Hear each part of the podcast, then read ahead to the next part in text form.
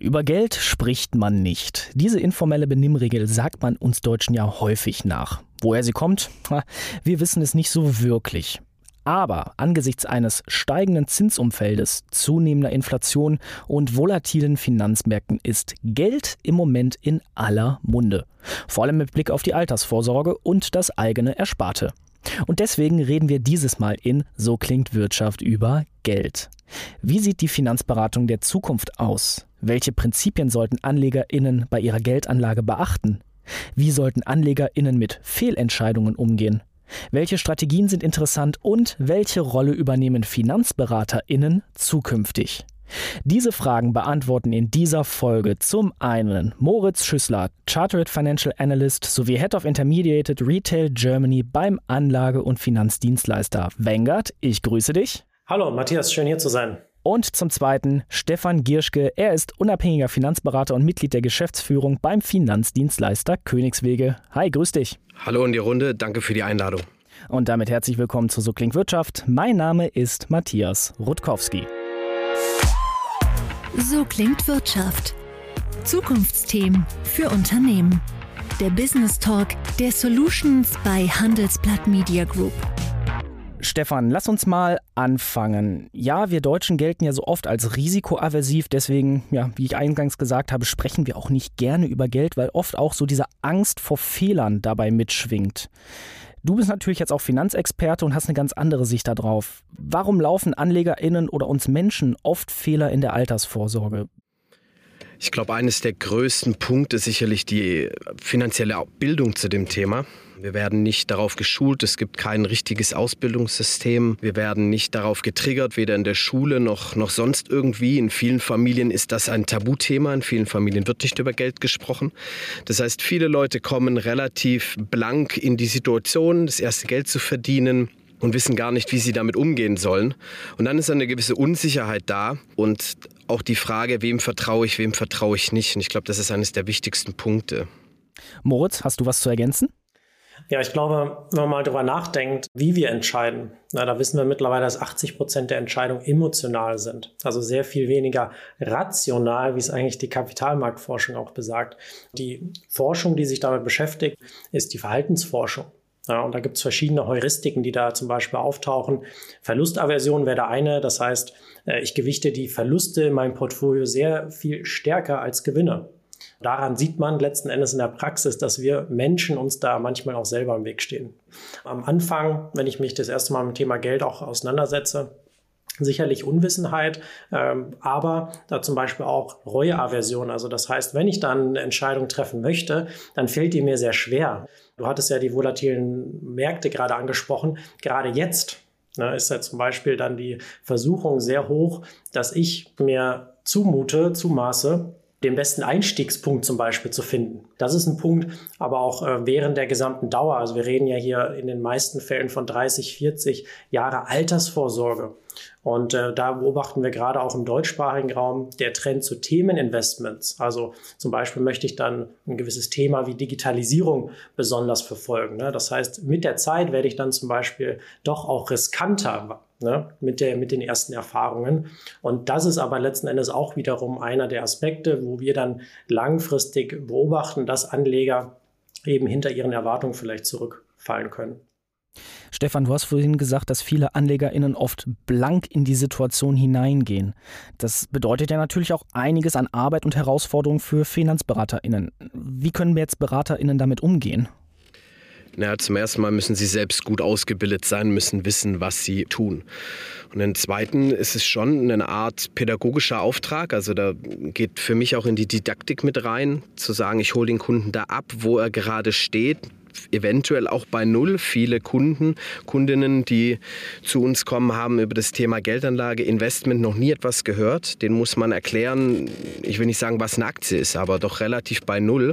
Und dann eine, eine Storyline aufzubauen, die nicht zu schwer ist, also ne, nicht zu komplex, aber einfach und verständlich, um sie dann an das Thema heranzuführen. Das ist der Auftrag der Berater und Beraterinnen in Deutschland. Das heißt sozusagen, der Finanzberater ist wie so eine Art Coach. Coach, Lehrer, wie auch immer du das nennen willst, ja. Und wie gelingt dann so eine Einbindung in den Alltag, wenn ich Fragen habe, wenn ich mich damit beschäftigen möchte? Was müssen BeraterInnen dabei beachten? Sie müssen sich A, selber immer irgendwie fortbilden, denn die Welt dreht sich da auf alle Fälle äh, weiter und Sie müssen sich gut auf den Stand bringen und dann immer wieder auch Ansprechpartner sein, sensibel auf die aktuellen Themen einzugehen. Denn Kunden lesen in Zeitungen, in Podcasts und sonstigen Dingen, hören immer wieder von den aktuellen Themen. Und da auch auf Kundinnen einzugehen und sie äh, proaktiv zu informieren, das ist äh, eine zweite Herausforderung für die BeraterInnen. Moritz, ein Begriff, der ja oft auch mittlerweile so durch die Gegend schwirrt, ist ja Financial Nudging. Klingt ziemlich abstrakt, ziemlich komplex. Moritz, was verbirgt sich dahinter? Nudging ist erstmal ein englischer Begriff und bedeutet anstupsen. Ja, und die Frage ist ja jetzt, was hat das letzten Endes mit der menschlichen Entscheidungsfindung zu tun? Das ist übrigens nicht nur ein Thema in unserer Industrie, sondern auch in der Politik zum Beispiel. Die verwenden schon sehr lange Nudging-Aspekte, gerade was das Thema Altersvorsorge angeht. In anderen Ländern zum Beispiel werde ich verpflichtet, als Bürger automatisch mich in Altersvorsorgeprogramm einzuschreiben, wenn man so möchte. Und ich muss da also proaktiv widersprechen, wenn ich das nicht möchte. Und was man also sieht, dass so viel mehr Anleger, Anlegerinnen letzten Endes auch solche Produkte nutzen und was dann ja wiederum bedeutet, ich kann besser vorsorgen und habe langfristig in der Zukunft ein besseres Leben. Ja, und das ermögliche ich als Staat letzten Endes auch mit solchen Programmen. Hier in Deutschland ist das auch gerade ein aktuelles Thema. Hier wird gerade über die Aktienrente und einen Staatsfonds mit möglichem Opt-out-Verfahren gesprochen. Das bedeutet, Bürgerinnen und Bürger würden also hier in so ein Programm eingeschrieben werden und ich muss eben proaktiv widersprechen. So. Und das kann man natürlich auch auf die Finanzberatung münzen. Das bedeutet, da gibt es gewisse Beispiele, Techniken, die ich dann also nutzen kann, damit meine Kundinnen und Kunden langfristig diszipliniert und investiert bleiben. Ein ganz einfaches Beispiel wäre, über Sparpläne vorzusorgen. Und jetzt mal aus der ganz großen Sicht von Vanguard, wie sieht dann die Zukunft der Finanzberatung aus? Wir haben jetzt über Nudging gesprochen, über Verhaltenscoaching, dass FinanzberaterInnen ja mehr wirklich wie so ein Coach sind. Wie sieht dann die Zukunft der Beratung aus? Ja, wenn man sich die letzten Jahrzehnte anschaut, dann beobachten wir da jetzt einen wirklichen Trend vom Portfolio zum Kunden- und Beziehungsmanager. Das bedeutet in erster Linie, wenn ich mir mal darüber Gedanken mache, wie ist eigentlich mein Alltag, meine 40-Stunden-Woche strukturiert, dann war es natürlich in der Vergangenheit auch so, dass ich sehr viel Zeit aufwenden musste für Portfolio-Management, wenn man so möchte. Mittlerweile kann ich da Digitalisierung und so sehr gut nutzen, um das letzten Endes auszugliedern. Und das Schöne und Wichtige dabei ist dann aber, ähm, ich habe wieder mehr Zeit für andere Dinge, denn das Thema ist sehr interessant, es ist wahnsinnig relevant, es hat auch einen langfristigen Mehrwert. Ich muss aber auch die Zeit dafür haben, mich damit zu beschäftigen. Und äh, letzten Endes ist das einer der Aspekte, wie ich das dann schaffen kann. Ein anderer Aspekt ist, den wir beobachten, die zunehmende Fokussierung der Geschäftsmodelle. Das heißt, währenddessen ich äh, vielleicht verschiedenste Kundengruppen ansprechen möchte und sehr viel an Dienstleistungen anbiete, ja, beobachten wir das in der zunehmende Fokussierung beispielsweise auf Unternehmer oder auf Ärztegruppen, ja, das hilft, um dann wiederum langfristig seinen Mehrwert und die Dienstleistungsangebote genau auf diese Zielgruppe schärfen zu können. Stefan, du als unabhängiger Finanzberater, wie siehst du das? Viel passiert über digitale Kanäle. Während ich mich früher mit jedem Kunden einzeln irgendwie auseinandersetzen musste und viele Einzelgespräche geführt habe, kann ich heute viel mehr reproduzierbar machen. Das heißt, ich könnte 80 Prozent des Inhalts, den ich immer wieder wiedergebe, auch äh, verfilmen, vertonen oder wie auch immer. Kunden, Kundinnen können mir über soziale Medien, sei es über Instagram, Facebook, LinkedIn, sonst wie, folgen und dort viel viel Inhalt mitnehmen und viele Fragen können dort schon abgepuffert werden, sodass ich mich äh, viel besser konzentrieren kann und nur noch auf die Einzelfälle eingehen muss. Und das ist, sehen wir in den letzten ein, zwei, drei Jahren auch durch Covid ganz, ganz stark. Und es wird auch immer weiter zunehmen. Alles, was ich zweimal sagen muss, kann ich auch einmal abdrehen oder aufnehmen und dann reproduzierbar zur Verfügung stellen. Moritz, wie und was genau macht jetzt Wengert, um sozusagen Finanzberater, wie es ja der Stefan ist, zu unterstützen in dieser Praxis, wenn diese Anforderungen neu sind, wenn viel, sage ich mal, ähm, finanzielle Bildung aufgeholt werden soll, wenn 80 Prozent der Entscheidungen emotional sind und manche auch blank in die Situation, wie wir bereits gesprochen haben, gehen.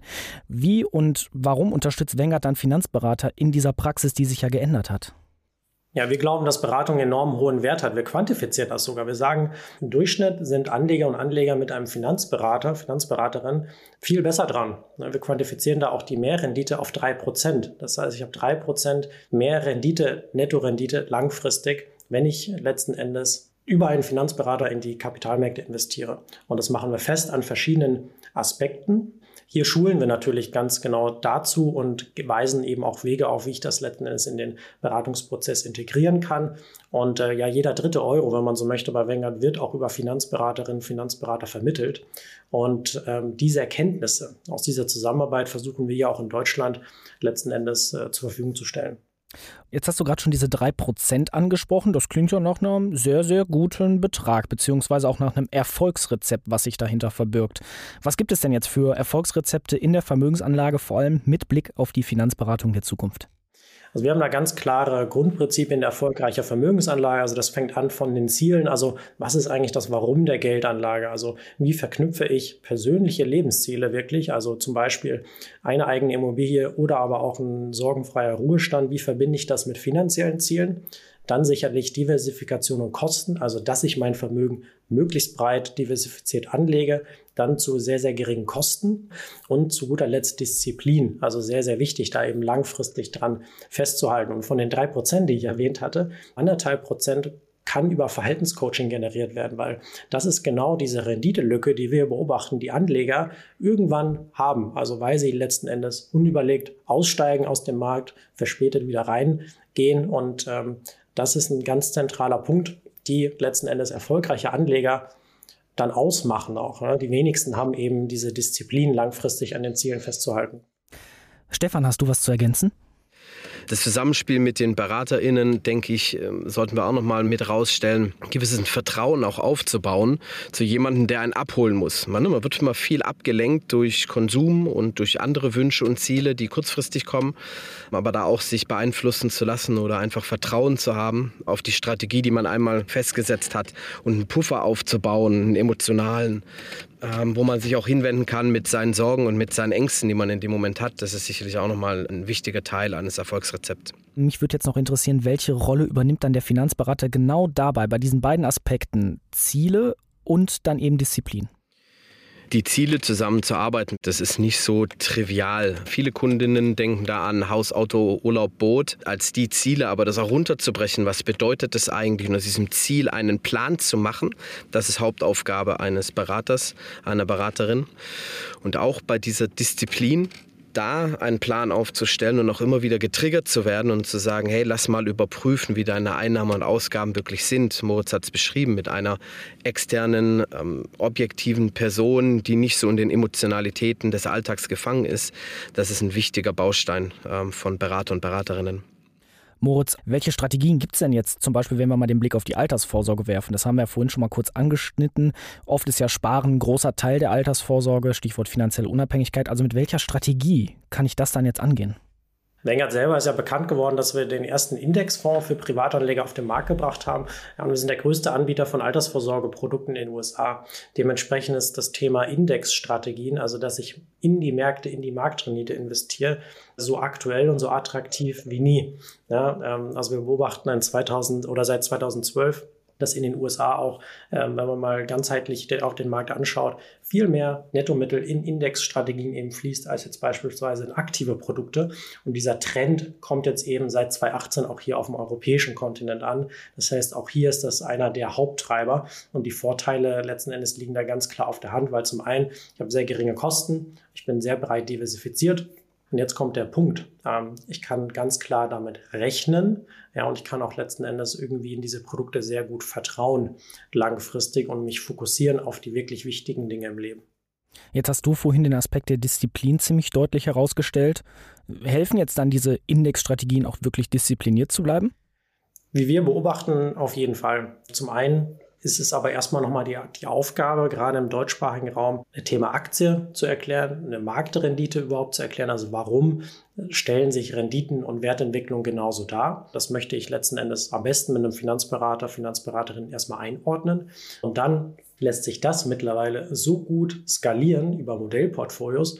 Da habe ich also wiederum mehr Zeit, um genau mich mit dem Thema Verhaltenscoaching zum Beispiel auseinanderzusetzen. Ja, und das schärft ja maßgeblich die Disziplin. Und deswegen geht beides aus unserer Sicht Hand in Hand.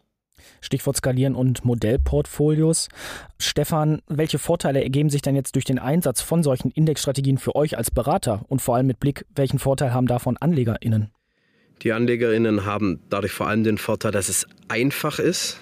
Denn ähm, solche Indexportfolios sind eben einfacher strukturiert. Ich muss nicht so viel über einen Fondsmanager sprechen, der dann seine Anlagestrategien irgendwie dem, dem Kunden noch erklärbar machen, sondern der Kunde hat durch die zunehmende Transparenz viel mehr Zugang zu Informationen im Internet und er möchte so wenig wie möglich zahlen, er möchte aber eine hohe Rendite haben. Und das finde ich am Ende nur in den Indexstrategien wieder und kann mich dann als Berater, als Beraterin auf ganz andere Dinge konzentrieren in der Beratung, weil ähm, ich ein Vertrauen schaffen kann in diese Indexstrategien. Du hast jetzt gerade zum Beispiel auch den Vergleich zum aktiven Fondsmanager aufgemacht. Wie sieht es da auch mit den Kosten aus? Denn in der Regel muss ich ja auch einen sehr großen prozentualen Anteil an den aktiven Fondsmanager abgeben. Wie sieht das bei den Indexstrategien aus? Na, die sind eben extrem günstig, weil dieses Thema Rumdoktoren, sage ich jetzt einfach mal, in diesen Strategien nicht so groß ist. Während wir hier im 0,1 bis 0,5 Bereich in den Indexstrategien irgendwo liegen, liegen wir halt im deutlichen 1, Bereich bis eventuell auch 2, Bereich per anno in den aktiv gemanagten Fonds. Und es ist halt schon etwas, was ich an Rendite rausholen muss. Damit will ich jetzt gar nicht sagen, das eine ist dringend besser als das andere. Sicherlich gibt es Fondsmanager, Manager, die machen dort einen herausragenden Job. Aber in der Breite und in der Masse, da kann Moritz sicherlich mehr Statistiken heranführen als ich, kann ich mit einer Indexstrategie sicherer fahren, kann besser schlafen als Kunde und damit ist auch mein Job als Berater viel, viel einfacher. Moritz, dann spiele ich doch den Ball direkt mal wieder rüber zu dir. Ja, Statistiken gibt es mittlerweile sehr viele. Also zum Beispiel allein hier in Europa, wenn man sich wirklich mal 15 Jahre anschaut, egal welche Anlageklasse, ob jetzt globale Aktien, europäische Aktien, Anleihen, na, da beobachten wir letzten Endes, dass die Underperformance, wie wir so immer so schön sagen, die beträgt halt nahezu 90 Prozent, egal wo ich hinschaue. Und viele Produkte, jetzt kommen wir wieder auf das Thema Verlässlichkeit, werden halt auch geschlossen aufgrund der schlechten Performance. Na, und das spricht halt für Indexstrategien und deswegen sind die gerade so beliebt. Und um nochmal auf das Thema Kosten zu sprechen, wir bei Vanguard sind ja genossenschaftlich organisiert und wir stellen unseren Kundinnen und Kunden da Modellportfolios zum Beispiel zur Verfügung ab 0,10 Prozent. Ja, und das ist ja letzten Endes auch das, was ich im Vorfeld kontrollieren kann, weil das ist auch noch ein anderer Punkt. Ich weiß ja gar nicht, wie die Renditen in der Zukunft sind. Keiner hat eine Glaskugel. Und äh, ich schaffe so einfach die bestmögliche Voraussetzung, Anlageerfolg zu haben. Das ist doch mal ein sehr schönes Schlusswort. Also der Finanzberater, die Finanzberaterin der Zukunft wird sich vom Portfolio zum Kunden- und Beziehungsmanagerin entwickeln und vor allem die Themen Anlageziele und Disziplin verfolgen. Und dafür sind Indexstrategien ein günstiges, ein einfach verständliches und ein leicht skalierbares Mittel. Moritz, Stefan, vielen Dank fürs Gespräch. Und wir, liebe Hörerinnen und Hörer, hören uns kommende Woche wieder zu einer neuen Folge So klingt Wirtschaft. So klingt Wirtschaft.